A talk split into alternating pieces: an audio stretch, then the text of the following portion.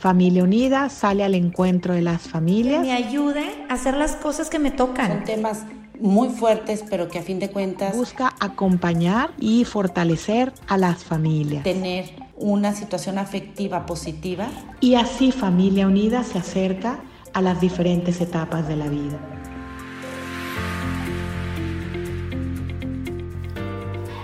¿Cómo están todos ustedes? Les doy la más cordial bienvenida al podcast de Acompañándote en tu vida y agradezco mucho a Familia Unida por la invitación para estar aquí con ustedes. Yo soy Lucía Legorreta, resido en la Ciudad de México, soy presidenta de CEFIN, Centro de Estudio y Formación Integral de la Mujer, institución que hace más de 22 años nos dedicamos a la formación de la mujer mexicana, muy especialmente a las mujeres de escasos recursos. Violencia. A veces no resulta tan claro, es un tema difícil pero necesario. A través de él vas a conocer los diferentes tipos de violencia y sobre todo qué podemos hacer dentro de la familia para prevenir y que no exista esta violencia. Voy a partir de la base, al hablar de la violencia y que a veces no resulta tan clara en nuestra vida, de que todos y todas somos personas, es decir, tenemos igual dignidad, hombres y mujeres. Somos dos, somos dos caras de la misma moneda, dos formas de ser personas. Y esa persona, al ser un ser digno, tenemos cuerpo y espíritu.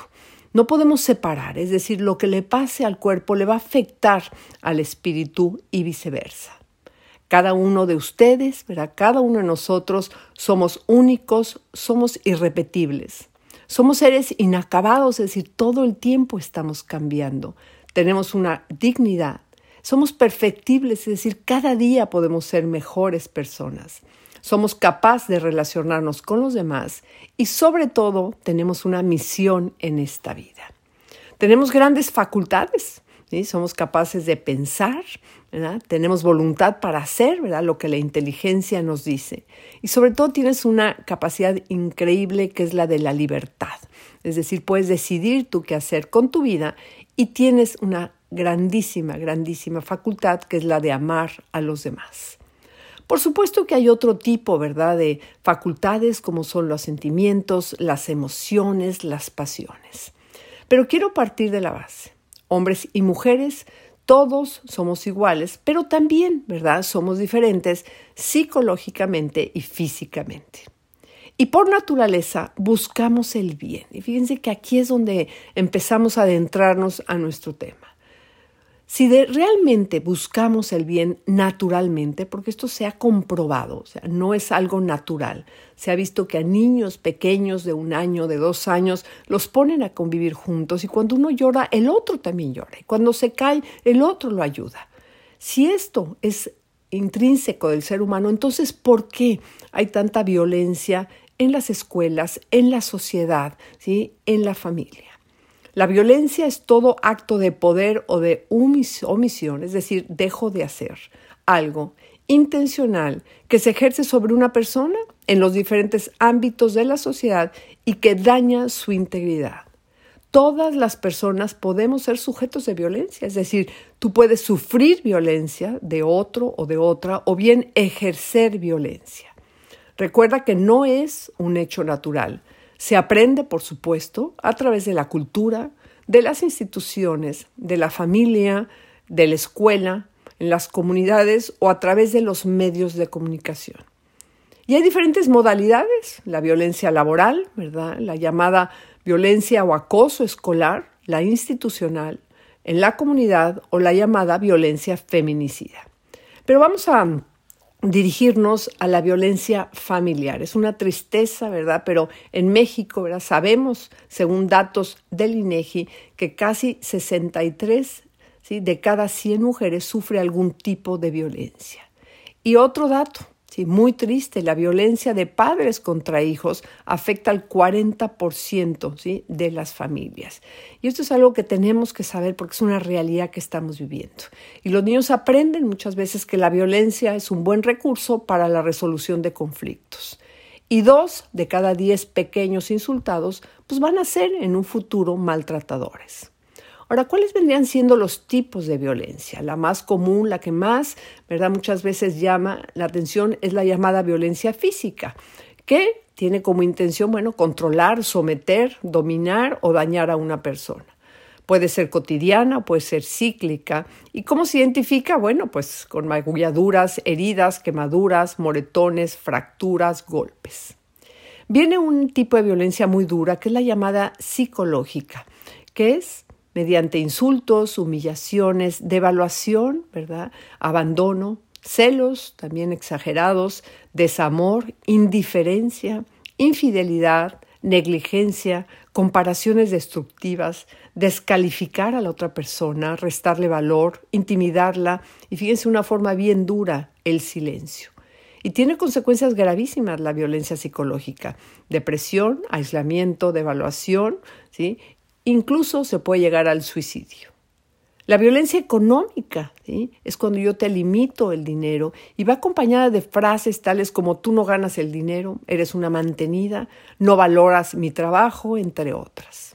La violencia sexual, que está definida como actos reiterados que pueden obligar a una persona a realizar prácticas sexuales no deseadas, que causen dolor, vergüenza, culpa o incomodidad y que atentan contra su libertad, dignidad e integridad física. Decíamos por eso al principio que todos tenemos una dignidad y que nadie puede atentar contra ella.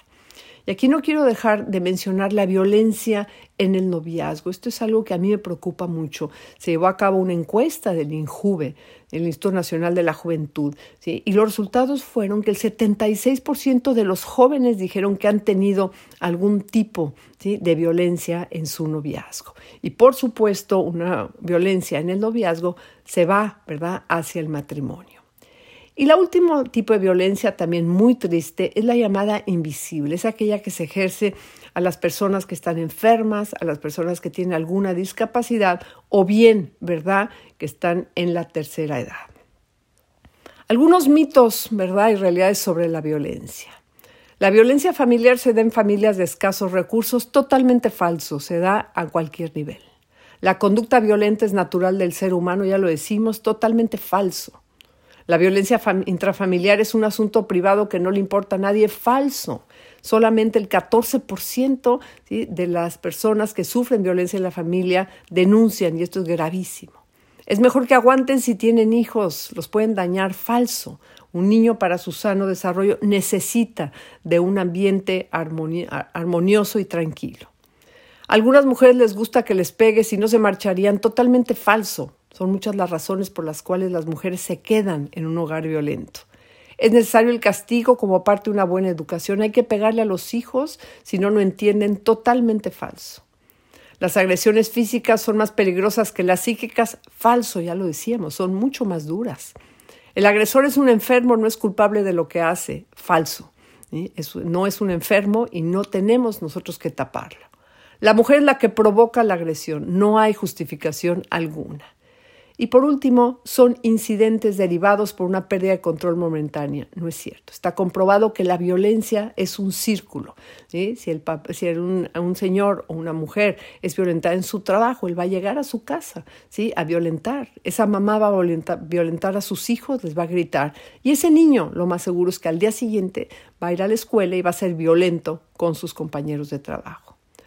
¿Por qué lo decimos muchísimas veces la violencia? El primer paso para salir de este círculo ¿sí? es pasar del miedo a la denuncia. ¿Cuáles son las razones? Por miedos, por inseguridad, por dependencia emocional, por dependencia económica, si no tengo a dónde ir. ¿Qué será de nuestros hijos? Este es un gravísimo error, se piensa. Pensar que el tiempo lo solucionará, decíamos, cuando en un noviazgo hay violencia, lo más seguro es que va a seguir ¿sí? dentro del matrimonio. Por tristeza, vergüenza, por indecisión, por soledad. ¿Por qué van a decir los demás? Mejor no lo digo. Por sentimiento de culpa y por falta de pruebas. Esto es increíble, pero muchas veces las autoridades no quieren levantar un acta de una persona, una mujer que ha sido violentada porque no hay suficientes pruebas. Ahora no me quiero quedar ahí. ¿Cómo evitar la violencia en la familia? ¿Cuáles vendrían siendo algunos consejos prácticos para evitar que esto que acabamos de ver suceda dentro de tu familia? En primer lugar, tiene que haber buena comunicación, abrir ese canal. ¿Para qué? Para que cuando tus hijos estén pasando por un problema serio o por alguna cuestión que les inquiete, exista ese canal para que puedan dirigirse a ti, ¿verdad? O a su papá y le puedan contar lo que está sucediendo. Perdonar. En la familia constantemente nos ofendemos, nos herimos uno a los otros, nos conocemos demasiado bien. Hay que saber perdonar. A mí me da muchísima tristeza aquellas familias llenas de rencores, de resentimientos, que incluso han sido violentos unos con otros porque nunca se perdonaron por algo que sucedió. Romper con la rutina. Hay que inventar cosas nuevas en la familia. ¿Para qué? ¿Sí? Para tratar ¿sí? de que cada día sea diferente y no caer, ¿verdad?, en la rutina que puede llevar fácilmente a violentarse. Dedicarnos tiempo. Resulta que uno de los principales problemas que tenemos nosotros en la familia es que no tenemos tiempo para estar juntos. Hay que buscarlo, hay que disfrutar unos de otros.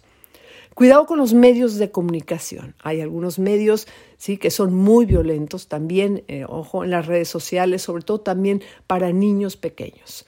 Hay que cuidar mucho qué entra a tu casa, qué es lo que están viendo, qué programas, qué juegos son los que están utilizando. Está comprobado, ¿verdad? Que un niño que empieza a ver demasiada violencia, después, ¿verdad? Puede volverse algo natural en él o en ella.